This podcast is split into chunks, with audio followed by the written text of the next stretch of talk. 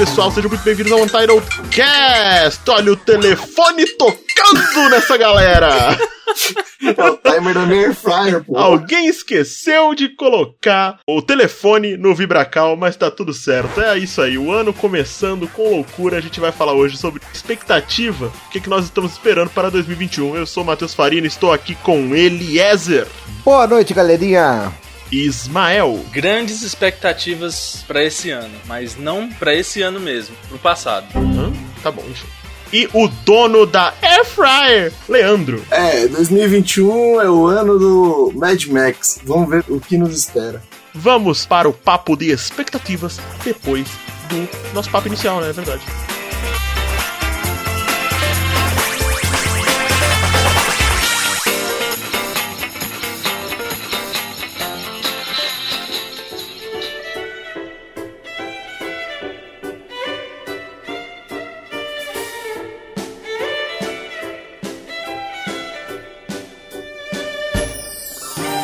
Eliezer, o que, que você andou jogando? Comecinho em 2001, jogou alguma coisa na virada? Olha, eu tô jogando muito pouco, trabalhando demais, mas assim, o que eu tô jogando é o Final Fantasy VI no Super Nintendo. Aí já veio com 46 horas, consegui chegar na metade do jogo. Paralelamente, tô jogando o tão aguardado novo Symphony of the Night do Igarashi, que finalmente ficou pronto. Eu comprei ele na pré-venda e ele ficou pronto mais de um ano depois. Bloodstained. Ah, Bloodstained, eu joguei um pouquinho. É o meu gênero favorito, né? Metroidvania. Sensacional o jogo. Deixar aqui um, a minha opinião já, já tô com 15 horinhas dele e o jogo é sensacional. Tô embasbacado, tô levando o Switch junto onde eu for. Aliás, essa mania de lançar jogo pronto me dá esperança no nosso querido Cyberpunk, porque ele tá ali, tá lacradinho, só esperando ficar pronto. Olha, faz bem. É, tá só esperando ficar pronto. E só que tem uma coisa ainda, eu não consegui ainda testar o leitor do Xbox.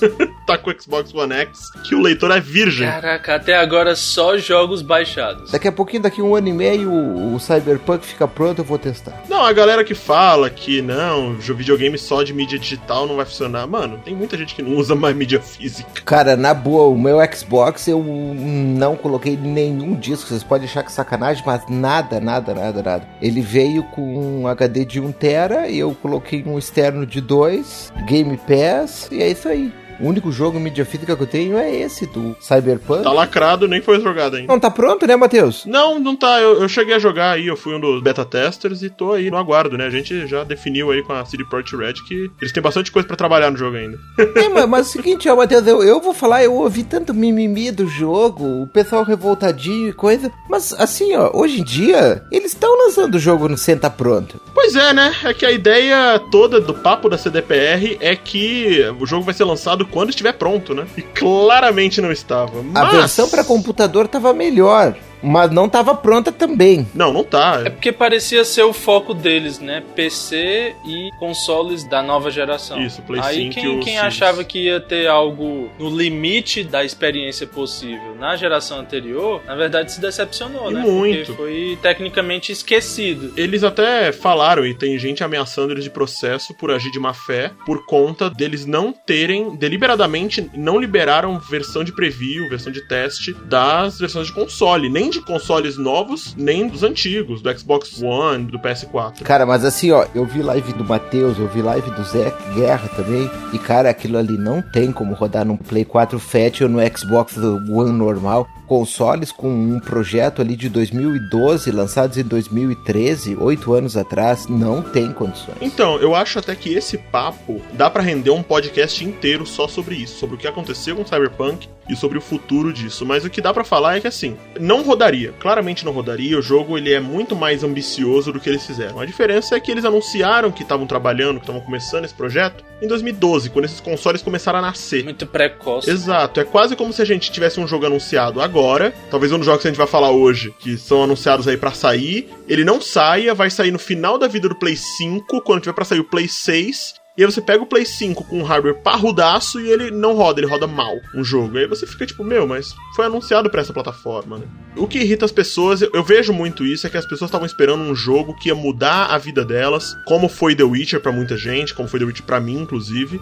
Cyberpunk não é um jogo desse. Não é um jogo ruim, só um jogo mediano. E não era isso que a galera tava esperando. Tem um amigo que tá jogando no Xbox One S. Tem um bug aqui e ali? Tem. O jogo às vezes demora a carregar algumas texturas? Sim. Mas ele tá tão imerso na história e no universo do jogo que ele consegue relevar boa parte dos problemas, sabe? Essa galera que gosta bastante, eu sempre tirei sarro do meu cunhado porque ele é muito fã de Fallout. Eu sempre falei que Fallout é um jogo muito bugado, eu acho um jogo feio. Mesmo Fallout 4 eu não achei um Fallout tão bonito. E eu sempre zoei ele porque ele gosta muito. E aí, quando o jogo lançou, ele virou para mim e falou: ah, agora você vai entender o porquê que eu gosto tanto de Fallout. Porque é aquilo, eu tô preparado para gostar. Apesar de tudo, eu gostei do jogo. A diferença é que não era o jogo que eu fiquei 8 anos esperando, né? Quando você cria hype durante 8 anos de qualquer coisa, não tem como atender às expectativas, sabe? Mas esse jogo tinha que ter sido adiado por mais um ano. Concordo. Na E3 2019, com Keanu Reeves, eles deram a data. Eles não deviam ter dado data. Isso aí, como é que ia estar lá no comecinho de 2019? Então, eles claramente estavam trabalhando com umas datas completamente inconcebíveis. Ali, quando eles estavam na E3 de 2019, imagina que estágio que eles tinham o jogo na mão pra estar anunciando data. Irresponsável. Cara, eu tive paciência pra esperar um ano e meio pra jogar o Bloodstained. Então, velho, isso aí, cara, tira de letra. Paciência, ué. Eu acho que a paciência maior tá do lado dos jogadores. A paciência menor era a dos investidores. Exatamente, porque e essa doeu muito. Pressionando a diretoria da empresa. Sim, os desenvolvedores, né? Os devs que sofreram nessa brincadeira. Lamentável. Tive um chefe que falava isso pra mim. A culpa pode ser sua, funcionário. Mas no final das contas a culpa é minha, seu chefe, que eu deixei você fazer alguma cagada assim. Então, no final das contas, a culpa é dos chefes dos desenvolvedores, não é da galera que tá no chão trabalhando. É quem mandou essa jossa ir assim, tá ligado? Porque o desenvolvedor claramente deve ter olhado e falado: é, não tá bom. Se o chefe olhou e falou, tá bom pra ir. Teve alguém que deu o. Ok, vai. Talvez tenha sido o chefe do desenvolvimento, e aí ele tem que ser culpado, mas não foi o desenvolvedor que tá lá trabalhando. Enfim, descobrimos que a CD Projekt Red é composta por seres humanos. Ela era uma empresa que tinha um caráter ilibado até agora, né? Não pisaram tanto na bola quanto EA ou Ubisoft, mas. Né? Daí também, né, Matheus? Daí tu quer jogar a reputação no lixo, comparar com a EA. Daí também não, né, Matheus? Queimando pontes. Vamos lá. Andaram jogando, é, é complicado dizer. Agora, hoje eu dei uma volta tão grande que fui na Santa Efigênia ver o meu Xbox 360 pra rodar jogos de Xbox clássico. Não funcionava de jeito nenhum. Aí o cara comprou o modelo que não roda jogos de Xbox clássico. Não, não, todos rodam. Acontece o seguinte, eu tinha comprado um HD paralelo, e aí o Xbox, mesmo configurado, tem um esquema de você configurar, ele reconhecer como HD original, se você não colocar um original mesmo, que deve ter alguma coisa lá que o meu não tinha, simplesmente não roda jogo de Xbox clássico. Como assim original mesmo? Original HD de Xbox? Ou é HD externo, mas que seja de uma marca válida? Tem que ser um HD interno de Xbox original da Microsoft. Ah, certo. Aquele que encaixa na parte de cima, né? Nesse 360 que ele comprou já é dentro. Certo, certo. Parece a fita do Nintendo. Então, e aí se não for original, não funciona. Mas por que os jogos precisam estar instalados no HD? Não, não, é que é uma trava do Xbox que fala assim, olha, só funciona o jogo de Xbox clássico se tiver um HD interno. Se não tiver um HD interno, ah, não. Que absurdo. O meu deve ser isso, então. O meu só tinha os 4 GB do sistema e nunca rodou os jogos de Xbox. Tem que ter o HD mesmo. Agora eu entendi por que, que eu não consegui fazer rodar no Xbox 360 destravado de um amigo meu, um jogo que na época era uma das poucas formas de rodar em console. Era o Doom 3 mais a expansão Resurrection of Evil. Hum. Foi antes mesmo de lançar o Doom 3 BFG Edition.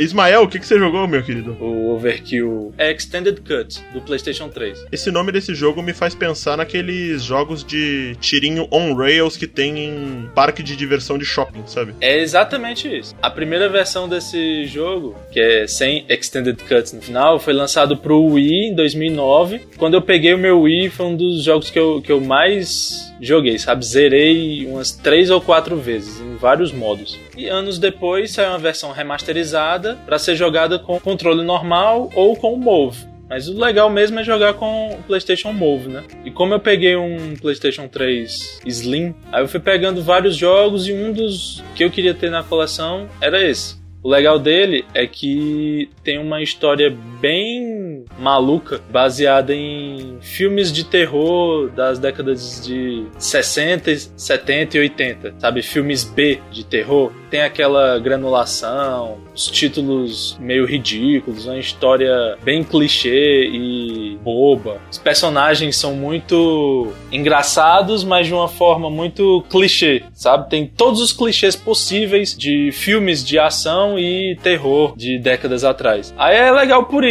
é pela galhofa.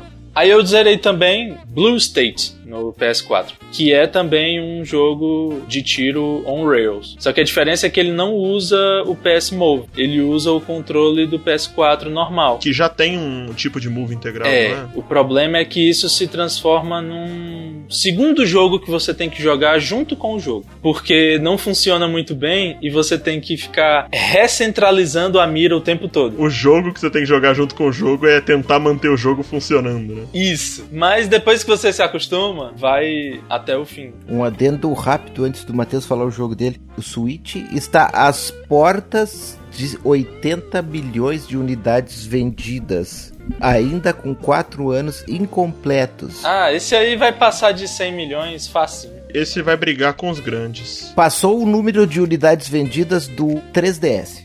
O meu joguinho veio pra suprir uma tristeza no meu coração. Eu não esperava que eu fosse gostar tanto, visto que eu adorei o primeiro, fiquei muito chateado com o segundo e fui bem sem expectativa pro terceiro. Eu tô jogando Assassin's Creed Valhalla. E olha, Primeiro, segundo e terceiro, você diz dessa reformulação da estrutura? eu adorei o Origins com uma força tão grande e eu fiquei tão decepcionado com o Odyssey. Por conta da história, a jogabilidade dele é muito boa, a jogabilidade dele, inclusive, é ótima, vai servir aí de base pra muita coisa da Ubisoft. Só que a história dele não me pegou nem um pouco, não entendi porque que ele era Assassin's Creed no final das contas. O Valhalla tá me pegando bem de jeito. Tô surpreso porque eu não esperava que fosse um jogo tão legal. A Ubisoft conseguiu fazer um jogo bom. Ele é um jogo que tem al- alguns probleminhas clássicos de jogos mundo aberto, mas eles corrigiram muitos problemas desse. E o pior de tudo é que a coisa que nele menos tá me agradando por enquanto, e não é nem que não está me agradando, é só que eu não sei como ela vai trabalhar, é a história. Que a história do jogo ela parece meio aberta demais pra um Assassin's Creed. Como assim? Não se conecta bem com os outros? Ela conecta, ela tem vários pontos que você fica olhando e fala: Uau, isso é interessante, isso vai ser legal. Até porque ele se passa meio que antes de dos clássicos, né? Ele se passa antes do primeiro Assassin's Creed, do Assassin's Creed 2, que é na Renascença e tal. Mas, Matheus, a história aí do, do Assassin's Creed, ela não virou, assim, um, mais ou menos uma história de, de Zelda? Uma sopa de letrinha?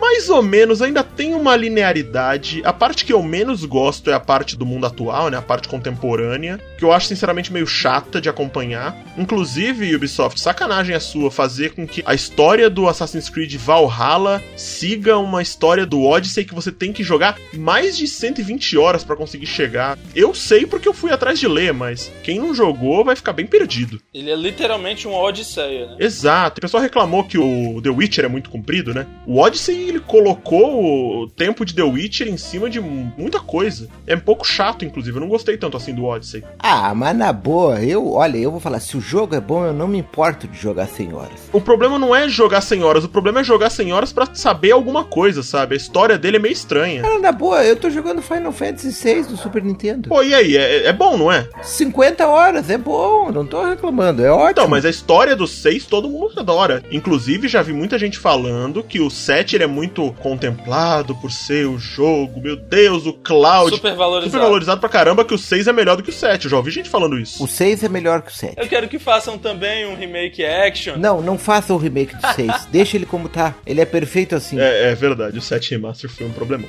Vambora pro podcast, senão o pessoal vai abandonar a gente.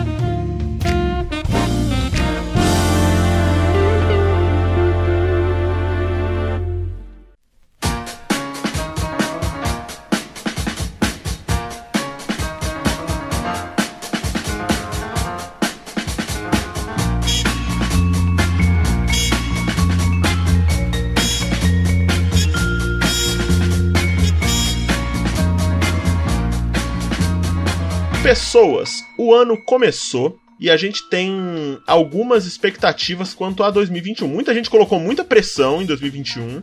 Afinal, em 2020, nos primeiros, sei lá, cinco dias já tinha bomba sendo jogada no Iraque. Então, a expectativa é que 2021 seja um ano mais leve. E a gente vai conversar um pouquinho aqui, nós quatro, do alto da nossa soberba, sobre o que a gente pode esperar de 2021, principalmente nos Jorginhos. Eu quero pegar um gancho aí do querido Eliezer que mandou que o Switch é o monstro da geração. A gente já pode começar falando. Vocês esperam que o Switch termine o ano com quantas unidades vendidas? Olha, eu, eu tava lendo uma previsão de um analista no VG Charts, Videogame Charts, e ele tava fazendo uma previsão que o Switch talvez venda entre 20 e 25 milhões de unidades em 2021. Só isso já nos remete ao fato de, somadas as quase 80 milhões de unidades que ele já tem vendidas, ele bater aí na casa dos 100 milhões de unidades. Que seria alguma coisa fantástica, porque no mundo que nem hoje, que a gente está vivendo assim uma massificação dos jogos de celulares, a gente tem um console dedicado a isso e vendendo todo esse número já é uma coisa impressionante. Olha, o PS4 monstro, mas o Switch, olha, eu acho que tem capacidade para muito mais. O PS4 tem quantas unidades? PS4 115 milhões. Na última data de contagem, a última semana do ano de 2020, 26 de dezembro. O Switch com 76,3 milhões Uhum. e o Xbox One 49. O que impressiona do Switch tem números bem expressivos em pouco tempo relativo aí de existência. Bateu o martelo agora. Vocês acham que no final de 2021 o Switch vai ter batido 115 milhões de unidades do PlayStation? Não, eu acho que 115 milhões não, mas ele vai estar aí na beira das 100 milhões. É, se ele tá com 76 e fizer 25 aí, como é a previsão desse analista, não sei exatamente quais são as bases de dados que ele usou para isso. Pode ser dizer 101 milhões no final do ano, que é um número bem, bem expressivo. Pra passar desses 115 tem que ser um, um ano e meio, dois. Uhum. E vocês acham que a pandemia continuando, pegando forte assim no mundo como tá, forçando as pessoas a ficar em casa, o que fez vender muito Switch esse ano, inclusive? Você acha que ainda pode fazer um efeito nisso? Pode gerar mais procura pelo console? Ou você acha que a vacina vai matar a Covid e a Nintendo também? Não, não, eu acho que não. Eu acho que uma coisa não precisa estar necessariamente atrelada à outra. Porque assim, ó, eu acho que a pandemia ela vai ficar com a gente durante o ano de 2021, não vai ser uma coisa mágica, tá? Porque assim, ó, por mais que existam vacinas, as vacinas não vão estar disponíveis para todo mundo. Sendo assim, ainda teremos, talvez até metade de 2022, ainda um cenário de pandemia. Mas eu acho que não dá para atrelar isso necessariamente à venda de videogames. O videogame vende se é bom. É. E outra coisa, o que vende videogame são jogos. É, em 2020 a gente teve um grande, um grande lançamento pro Switch aí, que foi o, o Animal Crossing, que, meu Deus do céu, amassou as vendas de todos os outros Animal Crossing que já tiveram. É impressionante o attract rate. O attach ratio dele foi altíssimo. Ali, batendo 20 milhões de unidades vendidas, foi uma coisa fantástica. E passou jogos grandes, franquias principais da Nintendo, né? Sim. Sim, já é um dos mais vendidos do Switch. Mas e agora entrando nas nossas previsões e a, a sessão bola de cristal? A Nintendo precisa ter uma carta na manga para 2021.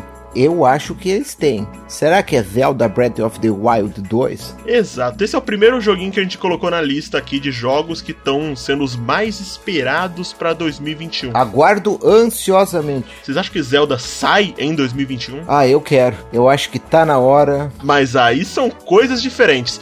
Você quer? Eu também quero. Mas você bota dinheiro nisso? Você aposta nisso? Eu ainda duvido. Tem outro jogo da Nintendo que eu tô esperando demais pra 2021 também. Eu vou falar ele daqui a pouquinho, mas eu acho que existe grandes chances e eu aposto que sai Zelda Breath of the Wild 2 até o final do ano. E vou fundamentar a minha previsão. Breath of the Wild 2, olha só, ele foi. Como no Breath of the Wild 1, ele foi precedido um ano antes do lançamento por aquele Musou com o mundo de Zelda. E a mesma coisa novamente aconteceu. A gente teve o lançamento de aí de Hyrule Warriors Isso. um ano antes e se tudo indicar como foi feito na geração anterior, talvez a gente tenha aí até o final do ano o lançamento. Por quê? Breath of the Wild 2 vai usar a mesma engine do Breath of the Wild 1. Eles só teriam que ter uma história mais elaborada porque tá tudo pronto. É, Acho que o mapa também, né? Com algumas modificações. será que eles aumentariam o mapa, fazer tipo Red Dead 2, que pegou o mapa do 1, tá todo lá, mas botou um mapa maior ainda pra ser explorado, uma coisa assim, talvez? Olha, talvez, e, e assim, ó, a Nintendo já tem tradição de fazer isso, porque se a gente for voltar atrás e lembrar na história do 64, a gente teve na mesma geração Ocarina of Time, e dois anos depois, a gente teve Majora's Mask, Pois é, e o, o Breath of the Wild é de quando mesmo? 2017. Estamos aí com 4 anos já de diferença. No final de 2021 a gente vai ter quatro anos e meio, quatro anos, um, sete, oito meses aí, ó, do lançamento. Então É eu acho possível. que é um tempo suficiente de desenvolvimento. Levando-se em conta que a- o desenvolvimento total do Breath of the Wild foi ali em torno de 5 a 7 anos, você já tendo a engine pronta e tudo facilita muito. Uhum. É, de fato. Assim, eu até brinquei falando no Red Dead 2, né? Uma coisa tipo, o mundo gigantesco, mas é, eu tenho que fazer uma outra pergunta. O Switch aguenta? Aguenta o quê? Porque a gente tá falando que ele é um monstro, o Switch é um videogame que tá vendendo pra caramba, mas vamos lembrar que o Switch não é o videogame mais parrudo do mundo. Talvez a gente tenha que focar em qualidade de jogo e não tamanho, né? Mas, Matheus, a indústria tá fazendo downgrade, puxando o jogo pra baixo pra poder lançar no Switch. Como fazia muito com o Wii, né? Será que foi isso que aconteceu com o Cyberpunk? Eu vejo meu exemplo, eu não tenho mais muito saco de sentar na frente do console e jogar, cara. Eu podendo levar ele junto, eu tô dando preferência pra portátil. É, o Switch ele gerou na gente um comportamento de portabilidade. Não que tenha sido o Switch que gerou isso, mas o Switch evidenciou na galera que tem o console, gosta muito disso. 2021 vai trazer, né? Qual que você tava falando, além do Zelda que seria pra 2021? Tô esperando demais o Metroid Prime 4. Que eles já falaram que vai sair, né? Mas só só, só falaram que existe. Esse não sai esse ano. É, talvez não saia porque teve aquele gargalo no desenvolvimento. Porque eles reiniciaram, né? É, reiniciaram, deram reboot na franquia, mas entregaram pelo menos pra desenvolvedora da trilogia original. Sim. Isso eu acho que, que foi uma coisa bem feita. Porque eles tinham entregado essa primeira versão pra Namco, ela foi pra pré-análise e foi negada. Olha, não tá bom, a gente não quer mais. E eu acho que isso foi positivo. A Nintendo teve coragem de fazer isso. Eu acho que isso foi uma coisa muito boa. Voltou para desenvolvedor original, bom, mas isso aí já faz mais de dois anos. Quem sabe já não tem alguma coisa para anunciar, pelo menos. Eu acho que se não sair o Metroid Prime 4, que pelo menos saia um anúncio. Exato. Então a gente talvez não tenha o Metroid Prime 4 lançado esse ano, mas a gente pode ter uma revelação maior, um anúncio. Pelo menos um teaser, né? Um teaser um pouco mais do que um logo, né? Que foi isso que a gente teve da outra vez. Olha, e assim, ó, e falando da Nintendo ainda, eu tô com uma pulguinha atrás da orelha que me diz que a gente vai ouvir falar de um tal de Switch Pro até o final desse ano. É, isso que eu ia falar. Eu, eu acho que o Switch Pro é, o- é a nova promessa da Nintendo, assim. Eu acho que ela não consegue se garantir simplesmente com o Switch atual que ela tem em cima de dois hardware que estão vindo estourando, que é o Xbox e o, o PlayStation 5, né? então vocês acham que o rework do Switch é uma possibilidade pra esse ano? Eu acho que tem uma chance grande de acontecer sim. E acho que pode ser a grande cartada da Nintendo para seguir com as vendas altas do Switch, porque eu não vejo assim, ó, o Play 5 e o Xbox Series X decolando ainda em 2021. Não, eles não têm material. E assim, a gente vai falar sobre material pra esses dois consoles mais ainda na frente no podcast, né? Eu acho que assim, ó, aí com 4 anos de lançamento do Switch, o Switch merecia uma revisãozinha de hardware. Quanto tempo foi depois do 3DS pra eles lançarem o New 3DS lá? Se eu não me engano, foram 5 ou 6 anos. Tá, a Nintendo só faz rework assim de console portátil dela, não é? É, mas aí que tá. Não tem mais console de mesa também pra fazer, né? Então, é, o Switch ele é de mesa ou ele é portátil? ele é Switch. Então, aí a gente vai esperar um rework dele baseado no comportamento de console de portátil ou será que a gente vai esperar que a Nintendo entre no mercado como as outras entraram e fizeram os seus consoles PlayStation Pro e o Xbox One X, por exemplo? Que às vezes a gente tá esperando da Nintendo um comportamento que não é dela, Não vai chegar tão perto dos consoles do atuais. desempenho deles. mas vai ser melhor de uma forma suficiente para agradar quem quer um pouco mais de poder gráfico e agradar também as desenvolvedoras para elas terem condições de fazer jogos mais elaborados ou até portes sem ter tanta dificuldade pro Switch, né? Deixa eu fazer um adendo aqui rapidinho. A diferença de idade do primeiro 3DS pro New 3DS são 3 anos. Olha aí, esse prazo é válido. Três anos? Lançou no Japão 26 de fevereiro de 2011 o 3DS original. E aí depois, em 11 de outubro de 2014, foi lançado o New 3DS. Eu tinha essa ideia que demorou mais porque eu comprei o New 3DS em 2016. Exato, a gente tem a ideia de que demorou mais, mas demorou três anos e meio. A Nintendo tem essa tradição de fazer revisões nos seus hardwares. Isso aí, ó, se for voltar lá no Game Boy, a gente teve o Game Boy tijolão com a tela verde. É verdade, né? O Game Boy teve versão pra caceta. Depois do Advanced, Micro. Vários, vários. Teve o Pocket, teve o Pocket Lite. O Game Boy Lite, o Game Boy Color. Até o próprio DS, teve o DS. DS Lite, DSi, DSi XL. Na família portátil, o DS foi o que teve mais. É, então a gente pode estar esperando aí. É muito provável. É, eu acho que é uma das grandes apostas mesmo, assim, em, em matéria de hardware para 2021. Uma nova versão do Switch, que eu acho que é assim, ó, vai dar fôlego para a plataforma, como o Leandro mencionou, assim, ó, vai diminuir esse gap que a gente tem dos consoles da nova geração. Uhum. Mas uma coisa assim ó, que eu vou, eu vou revelar para vocês: gráfico não aumenta a base de fã. Gráfico não conserta jogo ruim. De fato. Se o jogo for bom, eu tô jogando. Não tô me interessando muito se tá em 8K, Ray Tracing. Isso não tem como consertar se o jogo for ruim. Pelo amor de Deus, é um monte de jogo cagado que tem ray tracing. a parada que eu ia falar é: eu não acho que a Nintendo vai lançar um Switch Pro com suporte pra 4K e, sei lá, HDR nativo e ray tracing. Não é o foco deles, mas assim, se você parar pra pensar, há quatro anos atrás a gente tinha uma capacidade de hardware. Hoje, se a Nintendo for colocar dentro do mesmo espaço, dentro do espaço físico que eu digo, eles conseguem colocar um hardware bem melhor. Consegue, Matheus, mas pensa bem como tem que ser feito com cuidado a introdução do novo hardware para te não dividir uh, a tua base instalada. Com certeza. Esse jogo aqui eu tô lançando, mas só funciona pro modelo novo do Switch. Pô, então por que, que eu vou ter o velho? Ele teria que vir com retrocompatibilidade. Exato. Ele tem que ter um atrativo tanto para quem já tem o console, que nem eu, tanto para quem já comprou o console recentemente, tipo a minha mulher, e para quem não tem o console e querer comprar esse novo, sabe? Então, ele tem que ser atraente para todo mundo. Ele não pode só descartar a base de fãs dele. E para quem tem há algum tempo se sentir estimulado a fazer o upgrade também. Exato. Qual seria a vantagem de eu trocar o meu Switch por um modelo novo?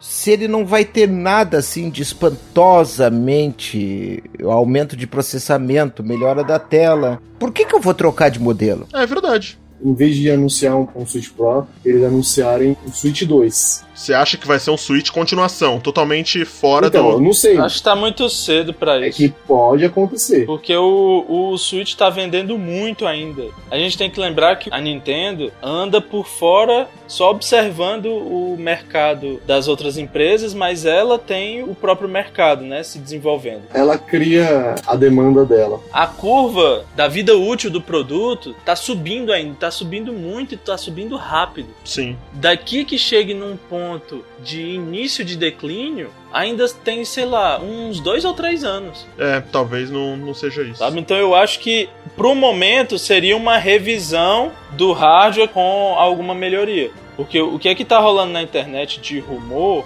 é algo baseado no aperfeiçoamento da GPU que já existe nele. Sim, que é possível, né? Ela funciona com underclock para dar uma melhor eficiência energética, né? Para gastar menos bateria e não esquentar tanto. Uhum. Mas se eles aperfeiçoarem e colocarem o processador para rodar num, num clock mais alto, ainda assim, sem gastar muita bateria, ou eles colocarem uma bateria maior, não sei, e um sistema de refrigeração melhor, eles já conseguem equilibrar essa equação. É fato, a gente pode olhar um console. É justamente isso, né? É ver o que, que a gente pode ser feito com um hardware atual que para melhorar um hardware de 4 anos atrás. É bem isso mesmo. Eu acho que a gente tá indo no caminho certo nessa previsão. Para continuar interessante por mais algum tempo, até chegar a próxima geração. Né? Exatamente, que pode vir daí a 3, 4 anos talvez. Agora sim, console por console não funciona sem jogo, né? Vamos falar de jogo? Exatamente. Não, só, só deixa eu falar uma outra coisa aqui tal. A Nintendo provavelmente vai pegar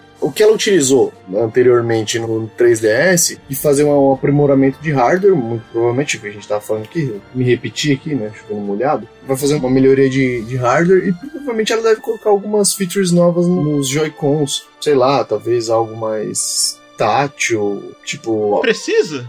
Então, eu não sei. O Switch ele tem esse negócio tipo o Motion Sense aí do, do PlayStation 5? Ele tem. Tem. Essa que é a parada. O Switch ele, ele tem movimento. O Switch ele tem um monte de sensor que a gente nem usa. Eu me lembro quando foi anunciado o Switch, eles mostravam assim, por exemplo, ele fazia uma, uma brincadeirinha que você conseguiria simular pedras de gelo caindo dentro de um copo. Então você sentiria uma pedrinha, depois outra, e balançaria as duas. É que é o Rumble HD, né? Exatamente. E o Switch tem isso aí. Já não, não é novidade. A gente sabe que o Rumble HD do Switch é uma coisa bem diferente dos modelos que vinham normais. E na verdade, olha, eu vou ser bem sincero para vocês. Eu não sei se isso vende console. Definitivamente não. É aquilo, gera buzz. A gente tá vendo aí o controle do PlayStation 5 que gera buzz. Vende, é outra história. Mas aquele botão enorme do PS4 também gerou buzz. Se manteve, né? Pelo menos isso. Manteve por teimosia. Poucos jogos usam. Os jogos que tentam usar, quando não são da empresa principal, só dão mais dor de cabeça do que uma experiência válida. Exatamente. Infelizmente acaba acontecendo isso. E olha que eu sou fã de gimmick. O efeito 3D do 3DS. Eu também gosto. Se eu comprei um New 3DS XL, foi pra ter a melhor qualidade do efeito 3D. Não, concordo contigo. Pelo hardware mais poderoso, eu nem trocaria. Concordo, assim, jogar o Mario Kart 7 naquela telinha 3D é uma experiência fantástica. Chegaram a assistir filme em 3D no 3DS? Trailer em 3D? Não. Não. Sim. Eu, o máximo que eu fiz no 3DS foi tentar assistir YouTube e é bem sofrido. Cara, é muito legal assistir em 3D. Tem um amigo meu, Luan. Ele pegava os DVDs 3D, na verdade eu acho que já eram Blu-rays. Em 3D, ele ripava, transformava no arquivo executável no 3DS, dividia em partes e disponibilizava pra gente na comunidade do Facebook. Meu Deus. Olha aí. Aí a gente baixava as partes e colocava no cartão de memória do 3DS só pra assistir filme 3D no aparelho. Parabéns. Que legal. O seu 3DS ele é destravado? Não, mas pra isso não, não precisava de nada. Ele executava o vídeo normalmente. alô, alô, eu não conheço esses dois. Não tenho relação nenhuma com esses dois. O meu 3DS, ele é E o travadinho. 3DS travado. Não, né? o meu 3DS é travado até hoje. É tanto que eu fiquei chateado quando os jogos da DSiWare desapareceram do nada. Porque eu ainda tinha alguns na minha lista. Ah, você foi uma das pessoas que tava reclamando lá no grupo. Eu vi essa reclamação. O aplicativo do YouTube é bem precário e ainda com o 3D. O aplicativo do YouTube foi descontinuado. É, então, não, nem adianta. O da Netflix também vai ser esse ano. Acabou. Acho que foram todos a partir de 31 de dezembro, né? Não tá mais na eShop pra baixar. Aí daqui a alguns meses eles vão encerrar totalmente. Putz, que triste. Mas olha, gente, sobre 3D, eu sinto dizer, nem a Nintendo conseguiu. E a maior força que a gente tinha pra tentar fazer o 3D pegar era a indústria pornô. Eles também não conseguiram. Então, gente, passa pra frente, esquece, vamos continuar com o 2D que tá muito bem, obrigado. Daqui uns 10 anos vem uma onda 3D de novo. Só se o James Cameron entrar nessa de novo, mas acho que ele daqui a 10 anos talvez ele já tenha morrido. É isso aí mesmo, Avatar 2 vem aí. em 3D. Ai, meu Deus. Eu tenho minha coleção até hoje. O que eu compro de DVD de Blu-ray é só 3D. Minha tia, ela tem uma TV da Sony 3D ativo. Eu tenho uma passiva em casa e ela tem uma ativa. Ela me deu todos os óculos dela. Com Eu... bateria e tudo, né? Sim, ela me deu todo. Ela tinha sete óculos, ela me deu sete. Mas gastou uma grana. Não, ela ganhou. Cara, o brilho dessa TV da Sony é uma vergonha. É pra você não ver aquele 3D todo fudido. Gente, a gente tá fugindo muito do tema. É. Deixa eu só falar. Aí toda vez que eu vou na casa da minha tia, eu falo assim: e aí, já pensou em comprar uma TV maior pra você me vender bem baratinha essa sua? Fico aliciando minha tia pra ela me vender a TV dela. Tu oferece uma TV nova pra ela, aí tu pega essa. Exato. Não, não. Ela não deve ligar mesmo pra 3D. Tu oferece uma TV novinha dessas de 8K OLED, aí você usa, aí você vai falar, eu não quero essa merda de 3D, velho. Aí você fica com a nova OLED 8K, é mó da hora. Pelo amor de Deus, gente, 3D, tecnologia falida. Diz o cara que tem o PSVR. Nossa, assistir filme em 3D no VR é sensacional, né?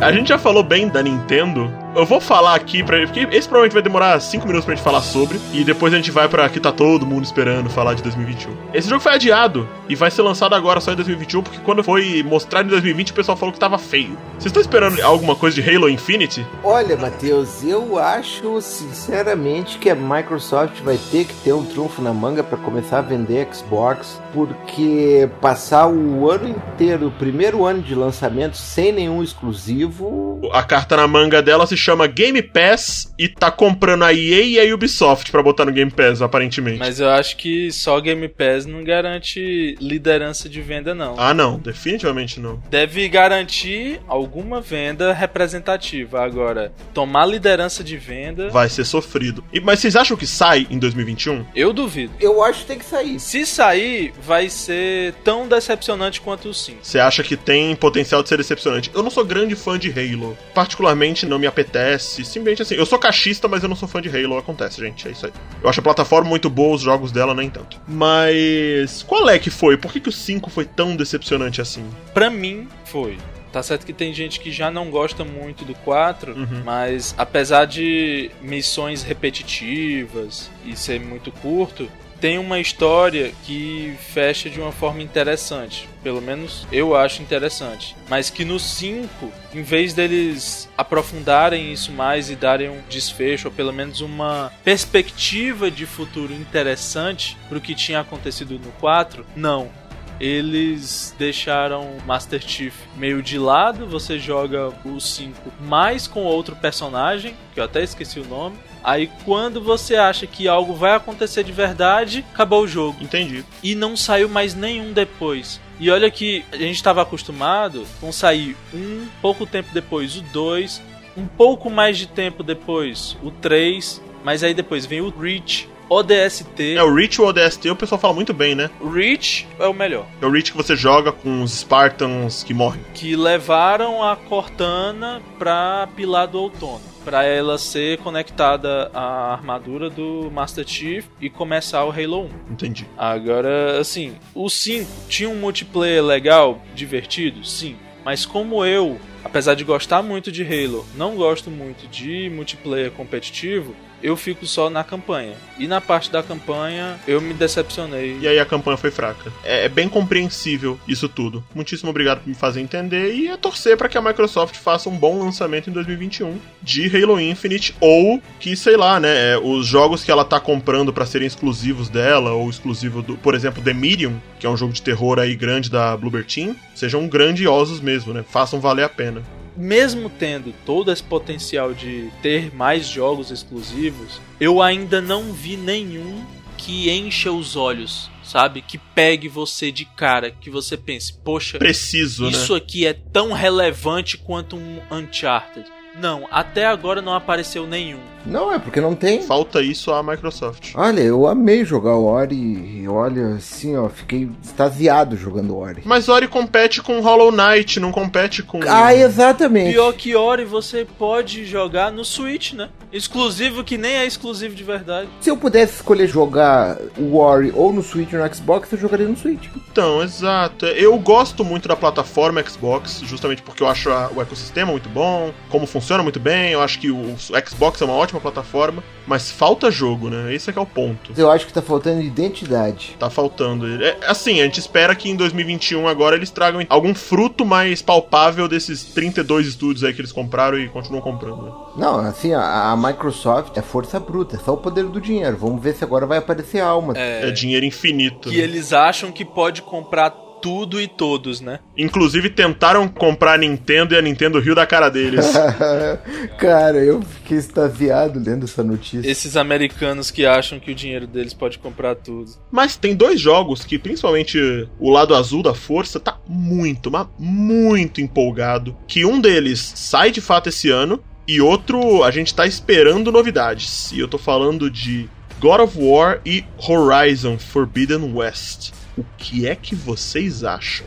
Cara, bom, agora for não foi falado nada, mas será que os caras vão manter o Horizon dentro do PS4 mesmo? Ou será que eles vão dar pra trás igual no Mortal Kombat 10? que o Mortal Kombat 10 originalmente era pra ser PlayStation 3 ou pro Xbox. Pra geração passada, né? Retrasada, no caso, né? É isso. Não conseguiram, porque ia ficar muito ruim. Pode ser, eu não sei. Eles lançaram mais Morales pra PS4 e PS5. A diferença é que o Mais Morales é um jogo bem menor e bem menos ambicioso do que um Horizon continuação, né? Eu acho que vai depender do planejamento da empresa, porque a gente viu um erro muito grave que foi cometido pela CD Projekt com o Cyberpunk. Agora, se a Guerrilla tivesse se planejado bem para fazer as duas versões do jogo rodando muito bem com as devidas limitações de cada console, ótimo. Eu acho que pode ter um jogo mais limitado, mas ainda assim muito bonito no PlayStation 4 e no PlayStation 5 ser a versão definitiva e com tudo que tem direito do hardware mais poderoso.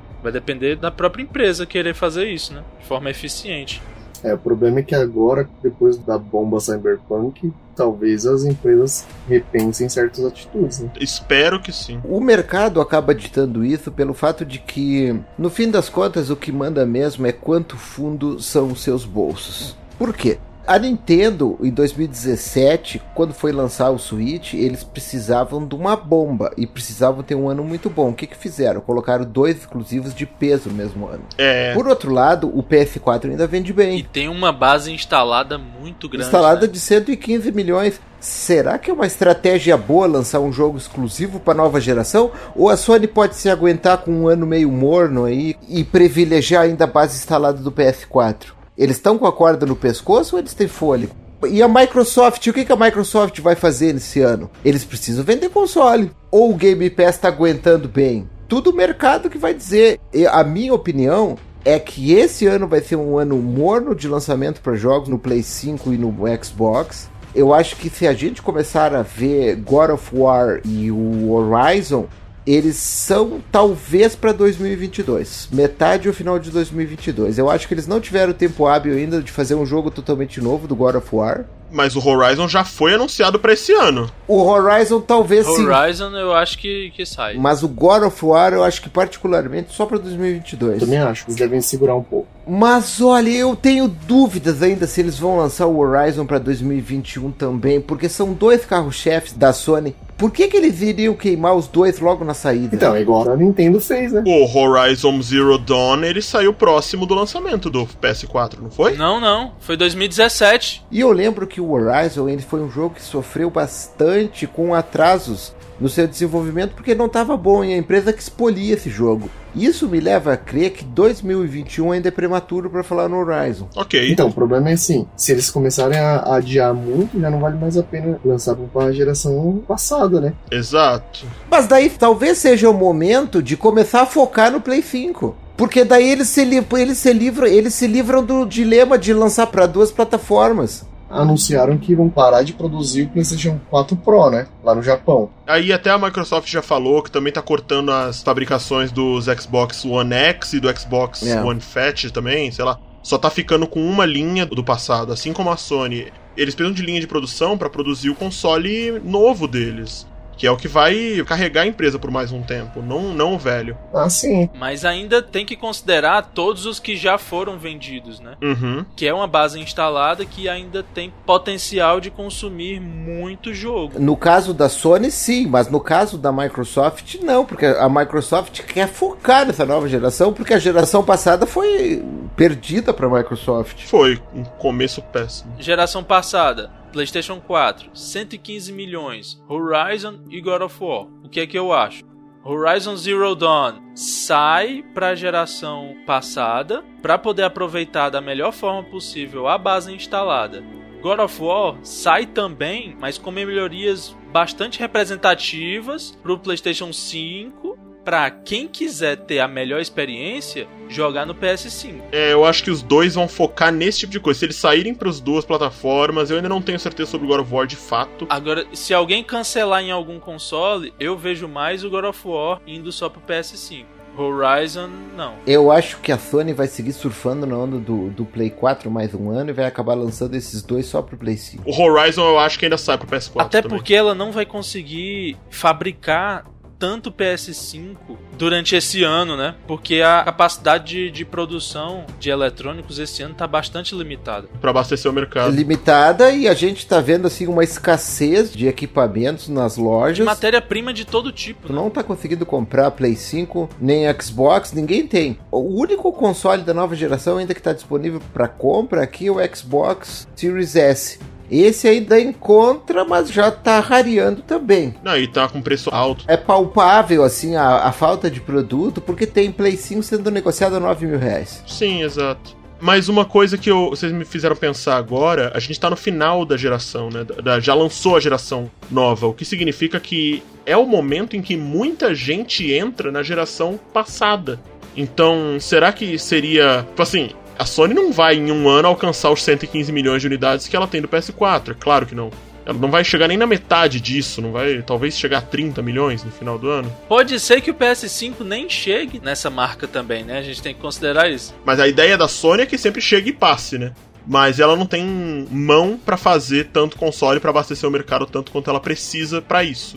Teve o lançamento dos consoles novos e os consoles da geração passada venderam mais. A gente pode estar vendo aí um momento em que eles não vão apagar, né, os lançamentos, né? Talvez agora tenham anúncios de jogos novos só para as plataformas novas, pode ser. Mas eu acho que esses que a gente já tá esperando é bem possível que saia para PS4, além do PS5.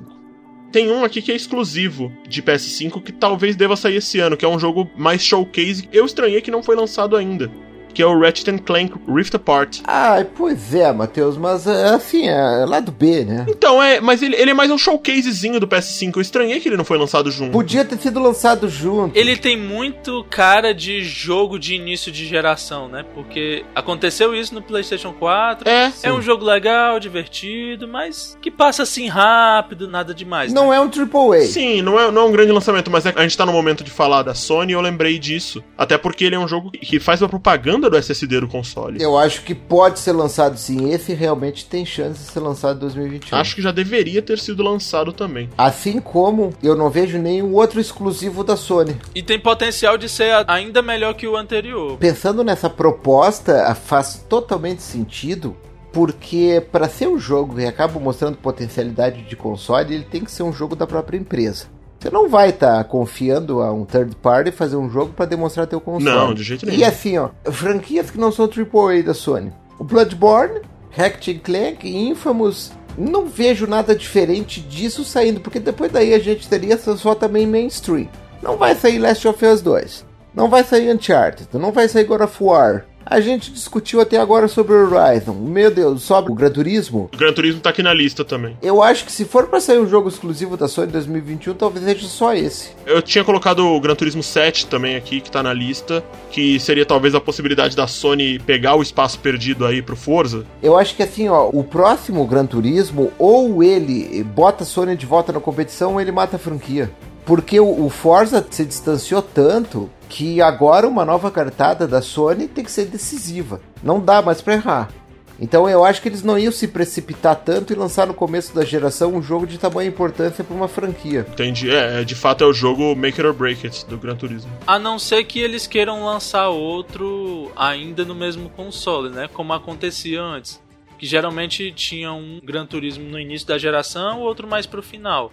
PS1, PS2, PS3 foi assim. Eu sei, Ismael, mas é que naquela época eles não tinham a concorrência forte do Forza, porque o Forza agora virou a franquia suprema dos jogos de corrida. Sim, sim. Mas isso se eles quiserem correr atrás, né? Ah, o trocadilho. Mas, assim, porque eu não sou de jogar muito. Eu avancei bastante na campanha do Gran Turismo 6 e um pouco na do Sport.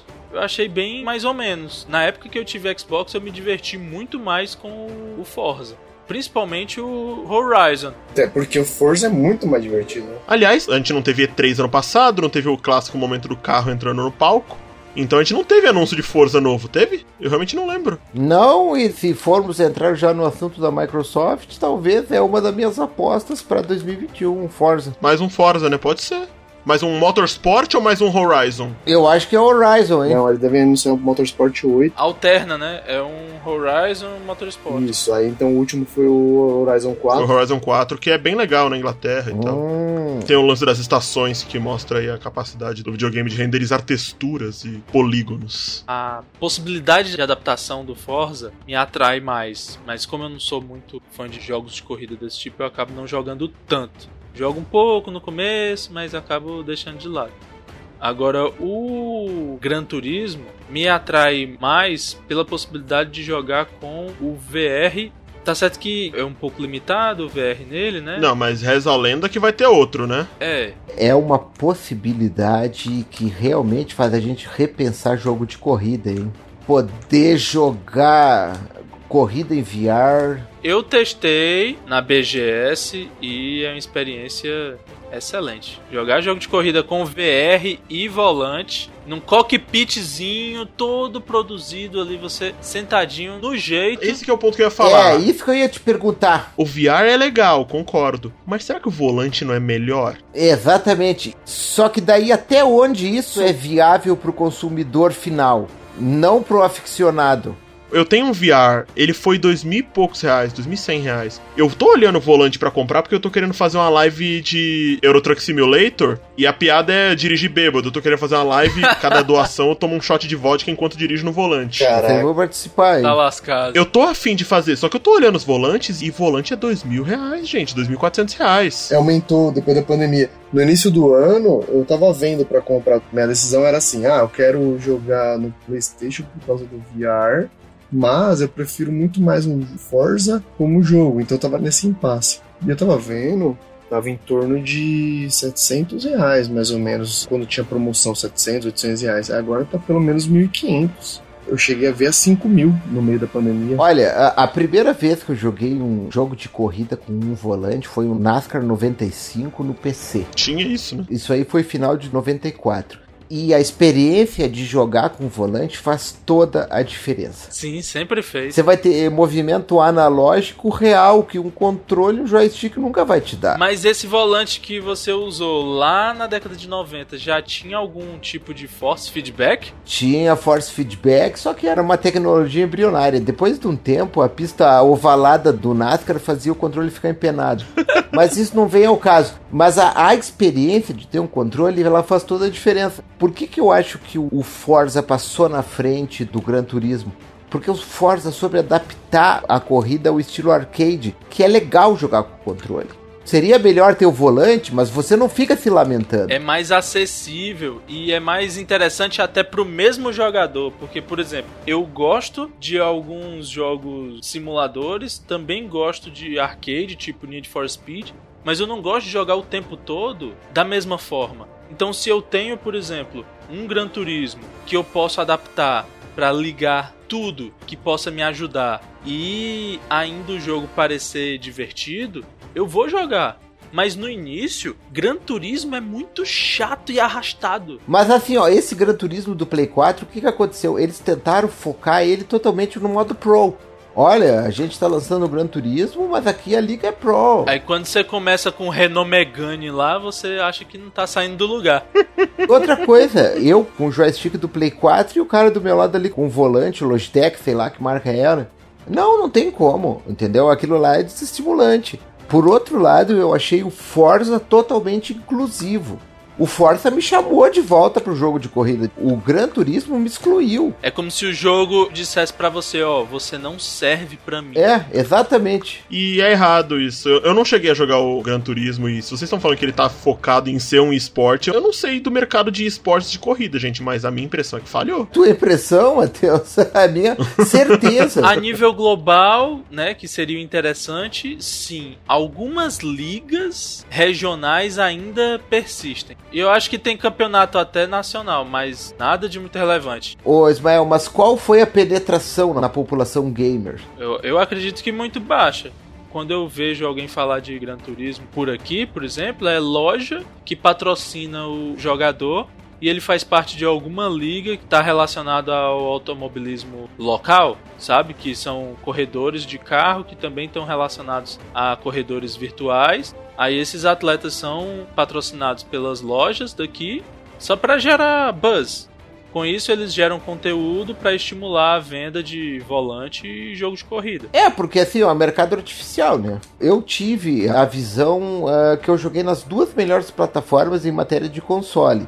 Eu joguei o Gran Turismo no Play 4 Pro e eu joguei o Forza no Xbox One X. E a diferença é gritante. É, é, eu acho também que porque a máquina da Microsoft ela é muito melhor que o Play 4 Pro. Mas o Gran Turismo me pareceu um jogo ultrapassado, lento. Eu acho que tem a ver com os efeitos aplicados no jogo. Aqueles efeitos que tem no Forza que fazem você perceber Sim. a velocidade, né? A sensação de velocidade. Exatamente, mas para isso, Ismael, tu tem que ter um jogo rodando a 60 frames por segundo lacrado, Pelo sem cair um frame. E isso não conseguia nem no Play 4 Pro. É, é por isso que jogo de corrida em PC costuma vingar, né? Esse simulador, essa galera, eles conseguem um hardware que permite esse tipo de coisa. Mas bom, bom papo sobre isso. Que o grande de PC é o automobilista, né? Exato. Eu sei que é o que o pessoal que treina para as corridas no Brasil usa porque tem as pistas daqui para baixar e tal. Tem até carros nacionais também que você pode usar.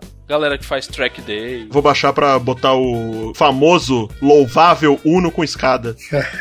Ah, mas esse aí, esse aí eu joguei no Horizon Chase. É bem legal. Se tiver o Uno com escadinha, eu tô jogando.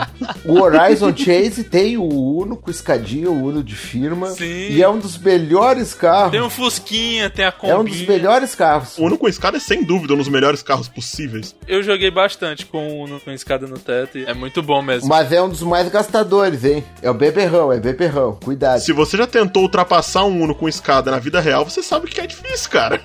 um Uno com escadinha, o bicho é brabo. Pra mim, vou falar bem real. Eu gosto de jogo de corrida arcade. Por isso que eu não liguei tanto pro Gran Turismo. Acho que a Sony não vai lançar ele. E se a Sony for lançar ele, eu acho que vai ser daqui uns 3 ou 4 anos. Acho que já vai lançar pro meio final da geração. A Microsoft tem tudo na mão para lançar um Forza novo esse ano. Eu acho que a distância entre o Forza e o, o Gran Turismo, essa geração, vai ficar maior ainda. Eu não vejo condições da Polyphony Digital chegar perto do Turn 10 Studios da Microsoft. Não tô apostando nada no Gran Turismo, não.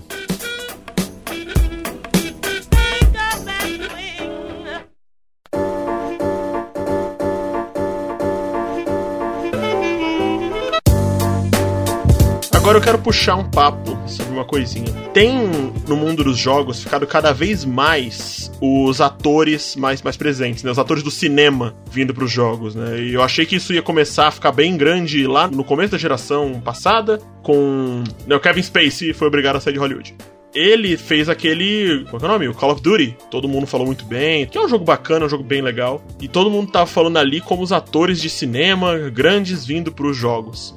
Desde então a gente teve aí uma, uma ou outra coisa que foi mais expressivo, né? Tem o Keanu Reeves com Cyberpunk, por exemplo. Péssima ideia de ter lembrado disso agora, mas enfim. E a gente vai ter agora em 2021, teoricamente, sendo lançado Far Cry 6 com Giancarlo Esposito. Assim, eu vejo que isso é um caminho sem volta, tá? A convergência eh, da mídia digital. A gente viu isso acontecer no cruzamento entre o rádio e a internet. Programas de rádio foram parar na internet. O podcast é isso, né? podcast que você está ouvindo aí hoje é o resultado disso, é o rádio de antigamente na internet. E o cinema e os games, eles têm uma tendência muito grande a fazerem conteúdos juntos e as duas empresas lucrarem. Olha, por exemplo, o exemplo da Sony. A Sony é muito forte no cinema e é muito forte no videogame também. Por que, que não unir as duas coisas? É verdade, a Sony tem a a Ellie Page lá, Ellen Page, que era a Ellen Page, agora como é que é o nome dele? O Elliot. Elliot Page, na época, fez o Beyond Two Souls, teve até a polêmica que era muito parecido no The Last of Us. Tem isso também. A Marina me lembrou aqui que tem Ark 2 saindo agora com Vin Diesel, talvez em 2021. Fica aí a lembrança. Eu já falei, esse aí é o Vin Carvão. Em Carvão, Vin Diesel é só milhares de anos pra frente. Essa tendência é um caminho sem volta. A gente vai ver cada vez mais isso hoje. Porque assim, ó, o, antigamente era a fonte de dinheiro de qualquer estúdio, coisa estava na mídia física. A gente não tinha mídia digital tão presente. E não tem como negar que assim grande fonte de faturamento dessas empresas acabaram subindo porque todo mundo está migrando para mídia digital e streaming. É verdade. E isso é outro tema que eu queria trazer também para o programa de hoje. Será que além dessa fusão entre videogame e cinema, a gente já vai ter uma maior penetração do streaming no mundo do videogame também? Como chegar àquela previsão que a gente vai ter além de o aplicativo Netflix, a gente vai ter um Xbox na TV e poder jogar só com o controle sem console na tua casa? Seria o plano do Xbox Cloud. É, e já tem também o Steam na televisão, não tem? Já direto pra televisão. É, é, mas ele roda os seus jogos. É um híbrido. Faz streaming do seu PC pra TV. Exato. Tem que estar na mesma rede, é uma frescurinha lá, mas sim, tem. O Google Stadia tentou fazer isso, mas eu acho que eles lançaram de uma forma errada o serviço. Foi lançado prematuramente, a gente ainda não tinha na maior parte do mundo condições técnicas para fazer isso, porque para fazer isso você tem que ter uma rede de internet muito robusta. Se for falar assim de, de rede celular, só agora a 5G está conseguindo suprir a necessidade disso. O, o Switch é outro console que ele consegue fazer esse tipo de mídia também. Tanto que jogos mais pesados foram lançados no Japão, onde a rede celular é muito boa, para o Switch. Com Assassin's Creed Odyssey e o Resident Evil 7, por exemplo. Que seria até uma alternativa para ele rodar algo muito mais pesado que a capacidade do hardware dele. Exatamente. Eu já vou dar minha opinião sobre isso. Eu não vejo isso ainda sendo presente nos nossos lives num futuro muito próximo. Eu acho que é coisa para 10 anos.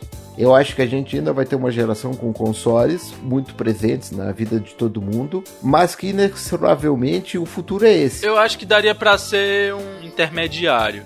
Que, por exemplo, você tem um aplicativo de jogos por streaming na TV. E se você simplesmente conectar um dispositivo de armazenamento e baixar alguns jogos que você queira, como você faz com o aplicativo da Netflix no celular. Baixa alguns episódios de série ou alguns filmes que você quer ver depois e usa. Nossa, mas uma série. É, mas daí quem vai processar? Exato, uma série você tá processando um arquivo de vídeo, mas um jogo você tem que processar uma outra parada. Mas assim, é você baixar parte dos arquivos, mas ainda deixar parte na rede. Para facilitar o processo de carregamento. Eu te entendi, Ismael. Assim, ó, a grande limitação ainda da migração total para a nuvem é o fato de que é, a mídia, jogos, ela exige um input. E tem uma coisa que você não vai conseguir fugir nunca. É o teu tempo de resposta de rede, ou é a latência. Exato. É a distância física em metros de onde você está até teu servidor. É, por isso que todo mundo aposta tanto na Microsoft, porque é uma empresa de tecnologia que tem servidor no mundo inteiro. O Google também tinha. A Amazon. A Amazon também, mas o Google também tinha, só que deixou escapar, né? Se a Amazon quiser entrar nesse mercado e brigar, eles serão líderes. E vai entrar, né? O Azure, o nome? Não, não é Azure, é. Amazon Luna. Eu tenho que chamar a Marina para gravar comigo. Ela tá dando todas as respostas. Caramba, vamos trocar de rosto. Imagina só o seguinte cenário. Você tá ali, ó, e daí não tem os 5 mil reais para pagar o Play 5, mas de repente a Amazon coloca para ti, dentro do Amazon Prime, o serviço de jogos. E ainda diz, olha, tu pode jogar com o teu controle do Play 3 que tu tem na tua casa. Uhum. Qual vai ser a adesão disso? Eu penso que seria altíssima. Depende, se eles botarem o mesmo desenvolvedor da UX do Amazon Prime, vai ser f... Aí não tem jogo que me faça ficar com aquilo Aí ali. você jogou lá embaixo. Porque realmente, mesmo melhorando, a interface é muito falha. Eu sei que o mercado digital ele muda muito rápido, tanto que no começo da geração passada do Play 4 e do Xbox One, a gente ficou muito corpulga atrás da orelha porque chegou o gerente da Microsoft e disse que os jogos teriam que estar conectados na internet o tempo todo. Hoje em dia isso é realidade, mas é realidade. Ele estava certo. Tava, eu odeio ele por isso. Várias empresas colocaram dispositivos nos jogos, né, que a gente tem que estar logado na rede da empresa, seja Uplay ou E todo outra mundo fez. Eu acho que esse caminho é um caminho sem volta. Nós, assim como donos de consoles, que são aparelhos físicos que estão na tua casa, que fazem o processamento, Acho que a gente vai ser coisa de nicho. Acho que essa tecnologia vai se tornar massiva, mas só na próxima década. Eu não vejo ainda essa década de 2020 com toda essa tecnologia dentro da casa. Eu acho que a gente tá vivendo um momento de transição. É, a gente tá vivendo um momento de transição. Primeiro a gente vai ver a transição da maioria física para a maioria digital. Ainda tem esse passo a ser Acho que a vencido. maioria aqui do grupo tá aqui no momento de negação ainda, né? É, eu, eu sou o primeiro, porque assim, eu tenho paixão por ter o aparelho na minha casa. De poder olhar pra ele e ligar, é, sabe? Poder jogar. Não, não só o aparelho, como os jogos, a mídia física, o manual. Nesse momento eu tô jogando o meu Nintendo Entertainment System de 1985. Tô jogando Super Mario 3. Sabe? E eu não ia achar tão legal se fosse no emulador. Mas você, nesse momento, você é obrigado a ter uma mídia física. Indiferente se tem um flashcard, um Everdrive, né? Você vai ter o jogo original. Esse é o tipo de console que você tem que ter. Não tem jeito. Agora, um PlayStation 4 você pode comprar o jogo digital, né? E para jogar de forma digital, hoje em dia tem várias possibilidades, legais e ilegais. Essa geração, o que ela acabou fazendo foi que nem tendo a mídia física é garantia que tu vai conseguir jogar. Porque o, o que que acontece? Eles inauguraram o Day One Patch. Basicamente lançam um jogo que não tá pronto, tá cheio de erros. E se você tem a mídia física, Dezenas de gigas de atualização. exatamente. Eu sei que é, é isso, né? A gente tá falando do que, que vai lançar, o que é expectativa pra 2021, mas eu acho que tá todo mundo muito claro que a maior expectativa pra 2021 é que venha o concerto de Cyberpunk, porque a gente tá falando, a gente começou falando dele, vai terminar falando dele. Esse jogo merecia muito mais. Me excluo dessa porque Cyberpunk 2077 pra mim vai ser só no PS5 Slim daqui uns 3 ou 4 anos. Eu não tenho pressa nenhuma de jogar esse jogo. Faz bem. Eu já decidi que não vou jogar a versão atual desse jogo. Vou jogar a versão remasterizada, Ultimate, a versão com todas as DLCs, igual a The Witcher. Game of the Year Edition. Mas é assim, ó, é que o Matheus tá vendo com o Cyberpunk, mas assim, isso eles já estão fazendo nessa geração do Play 4. Faziam com o Destiny. De uma hora pra outra eu tinha que baixar 8 GB de Destiny. Mídia física já não vale mais nada ter na mão. Eu acho que a última geração que a mídia física era a garantia de você poder jogar o jogo, dizer, olha, sou proprietário do jogo, era o Play 3, o Xbox 360. Essa geração atual, ela não é a garantia mais de nada. Olha, tu tem a mídia física, mas eu não posso garantir que tu vai jogar. Eu tenho lembrado disso porque eu peguei um PS3 agora, né? Tô com quase 40 jogos. Fui instalando de um por um, testando, né? E a maioria deles foram atualizações entre 15 e 50 mega. Patches, basicamente patches. Se não tivesse internet, ia instalar o jogo e ia rodar do mesmo jeito. E mais, assim, ó, tem jogos que além disso não são pequenos pets, é o jogo inteiro. O que que adiantaria hoje em dia eu chegar e tentar jogar Destiny sem internet? É um jogo que ele não existe sem internet. Você falou de jogo inteiro, eu tava pensando aqui. Eu vou na loja da minha esquina aqui e eu compro a mídia física de The Witcher 3 para Switch. Ou a mídia física de LA Noir para Switch, que existe. Eu não consigo jogar porque o jogo, você bota a mídia física, você tem que instalar e baixar update ainda, então eu realmente acho que tem coisa que tá nesse nível. A gente não tem como jogar alguns jogos. A indústria praticamente, assim, ó, eles te dão uma licença pra jogar. Não tem mais a propriedade Você sobre. compra a licença de jogo, exato. Pra utilizar durante aquela geração naquele console. E olha lá, porque tem jogos que chegam no final da geração e não consegue mais usar. Acabou a geração, adeus. Eu tava pesquisando pra comprar o Xbox 360 que eu comprei.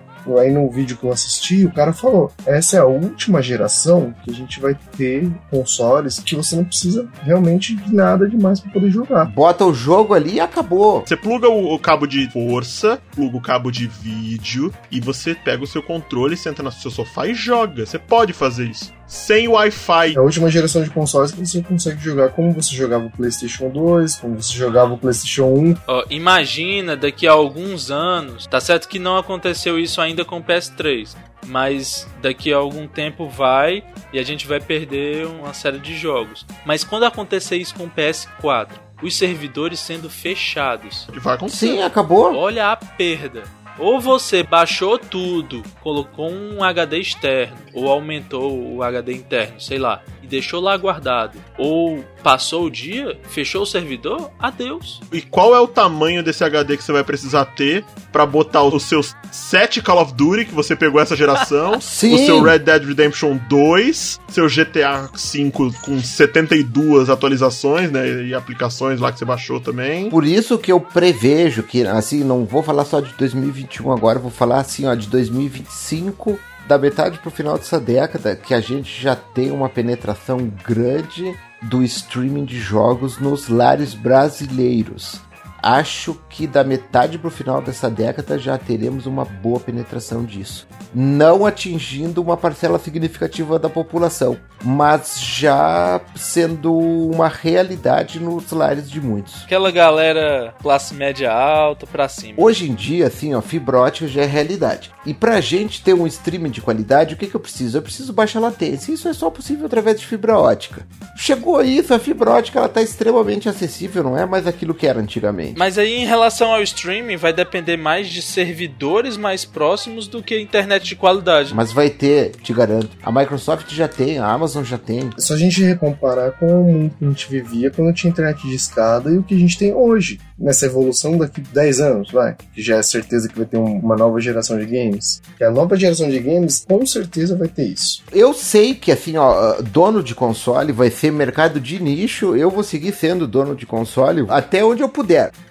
Mas eh, eu já passei por várias mudanças em relação à tecnologia na minha vida. Eu passei da internet de escada para internet banda larga. Eu fiz curso técnico de processamento de dados em 94, 95 e 96. Então eu vi a internet nascer no Brasil. Mudou tudo, né? Mudou tudo. Eu vi a internet tomar conta da vida. Eu vi a internet fazer parte da internet das coisas. Eu passei por isso tudo também. Viu a, a AOL mandar CD de demonstração pra todos os lares do país, né? Galera, eu usava Netscape. Eu programava em DOS, eu programava em Clipper, em COBOL. Então, assim, ó, tecnologia é uma coisa que se vier para melhorar a minha vida, bem-vinda. Porque hoje eu não vivo mais sem essas comodidades que eu tenho. Caraca, eu instalava Windows 95 com 13 disquetes. Eu também. Queridos ouvintes, essa vai ser pra terminar o podcast. Vocês estão vendo aí o Eliezer falando orgulhoso que programava em COBOL, programava em um monte de coisa. Ele é médico.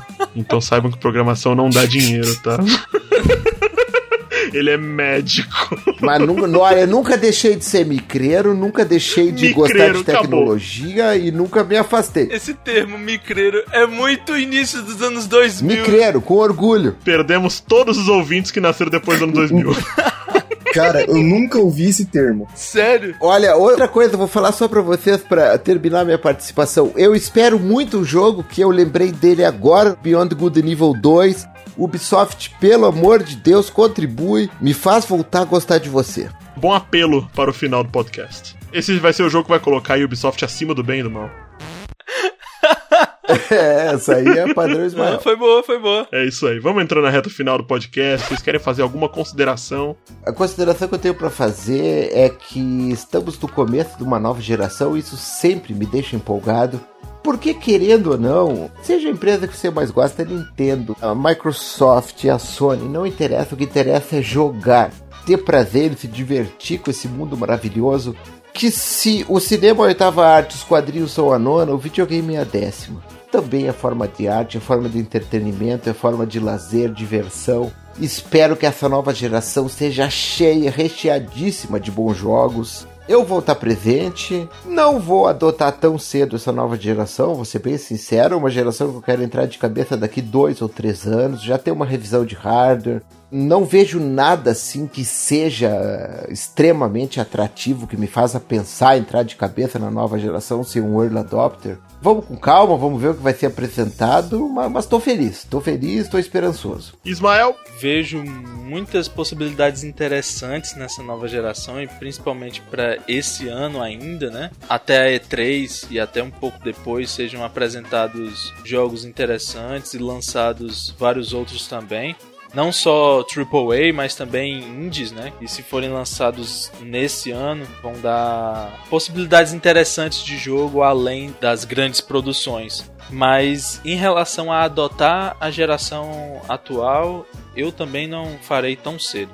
peguei o PlayStation 4 quatro anos depois de lançado. Eu ainda tenho muito jogo para jogar nele. Atualmente eu tô pegando jogos de gerações anteriores recém-adquiridos jogos de PlayStation 3. Ou seja, esse ano eu vou voltar ao passado do que aproveitar o presente ou ficar sonhando com o futuro, sabe? Ah, eu preciso fazer um adendo, eu preciso, não posso deixar passar isso. 2021, galera, vai ser lançado o tão esperado jogo do senhor Thomas Rapp quê? Ninguém sabe do que, que eu tô falando. Não. Tô falando de Action Verge 2. Não, você falou Thomas Rap, mas eu não curto hip hop. Ah, meu Deus do céu. Essa piada veio longe, veio de longe. Mas é Thomas Rap, com H-A-P-P. Pô, Action Verge 2, legal. Eu peguei o 1 um dia desses. Jogo excelente para aproveitar num portátil. É o jogo da vida do seu Eliezer aí. É ler? Você quer falar algum adendo? Esse ano, para todo mundo, vai ser algo bem diferenciado do que aconteceu em 2020, né? Eu pretendo esse ano conseguir jogar mais coisas, conhecer novos jogos. Enfim, eu tô com previsão de tirar férias por esses dias e pretendo terminar pelo menos quatro jogos nas minhas férias. Se a criançada deixar.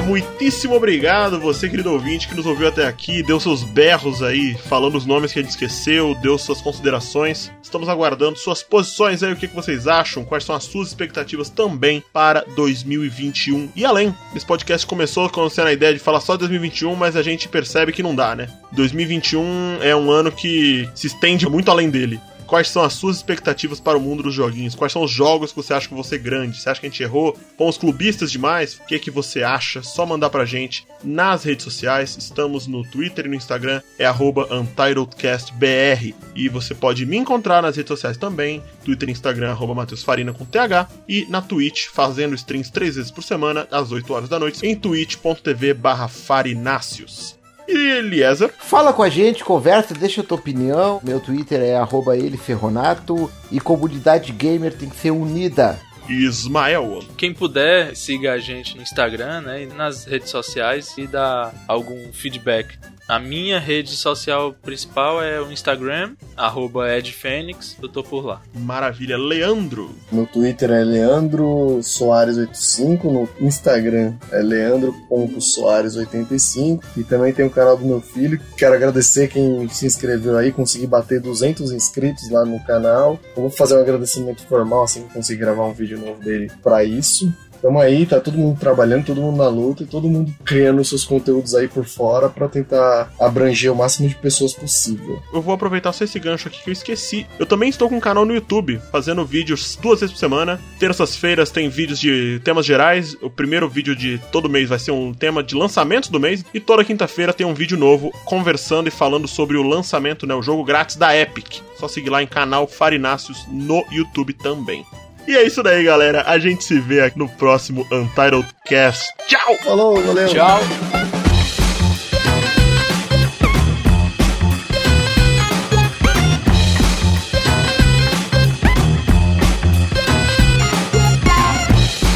Vamos lá, então. Programa. Eu tava esperando o teu colega da moto. Não, não veio hoje. Já... Já tá tarde, já foi. Ele passa mais cedo, né? É, passa um pouco mais cedo dia de semana só. Acho que ele fica em casa no final de semana.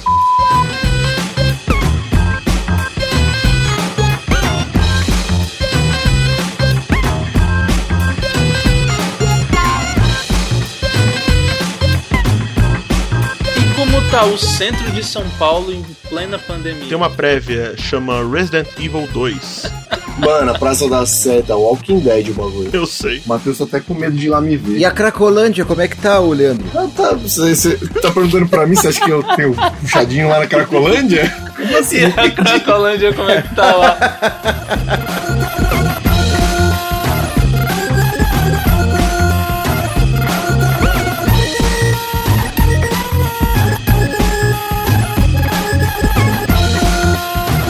Pô, adendo, eu não tô falando do Matheus, eu tô falando do jogo. Não, É sim, sim. feio, é fedido, é horroroso. Ah, não, não tô falando do Matheus, não, é do jogo.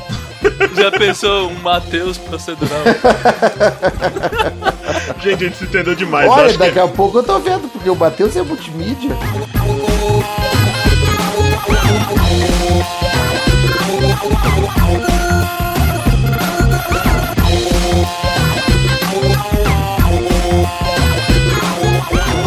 Puder estar estendendo minhas mãos, tentando ganhar dinheiro e fazer Tô render. achando que o cara, o cara é TV, o cara é podcast, o cara é internet. É verdade, eu já estive nessa. Já trabalhou na Disney, conhece o Mick Jagger Jr. Conheço o tio Walt Disney. Só que ele é casado. Aliás, ele se na sua voz foi um tom de desejo.